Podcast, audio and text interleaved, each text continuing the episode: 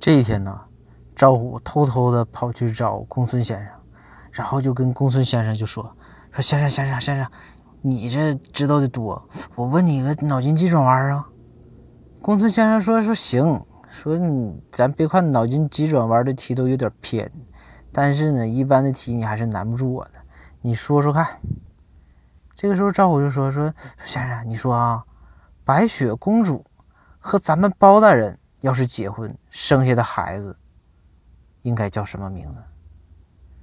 这公孙先生一顿想啊，真是想了半天，还想不想不起来。然后呢，赵虎说：“说你说这样，说说公孙先生，我再给你个提示，是女孩。”公孙先生说：“女孩应该叫什么呢？”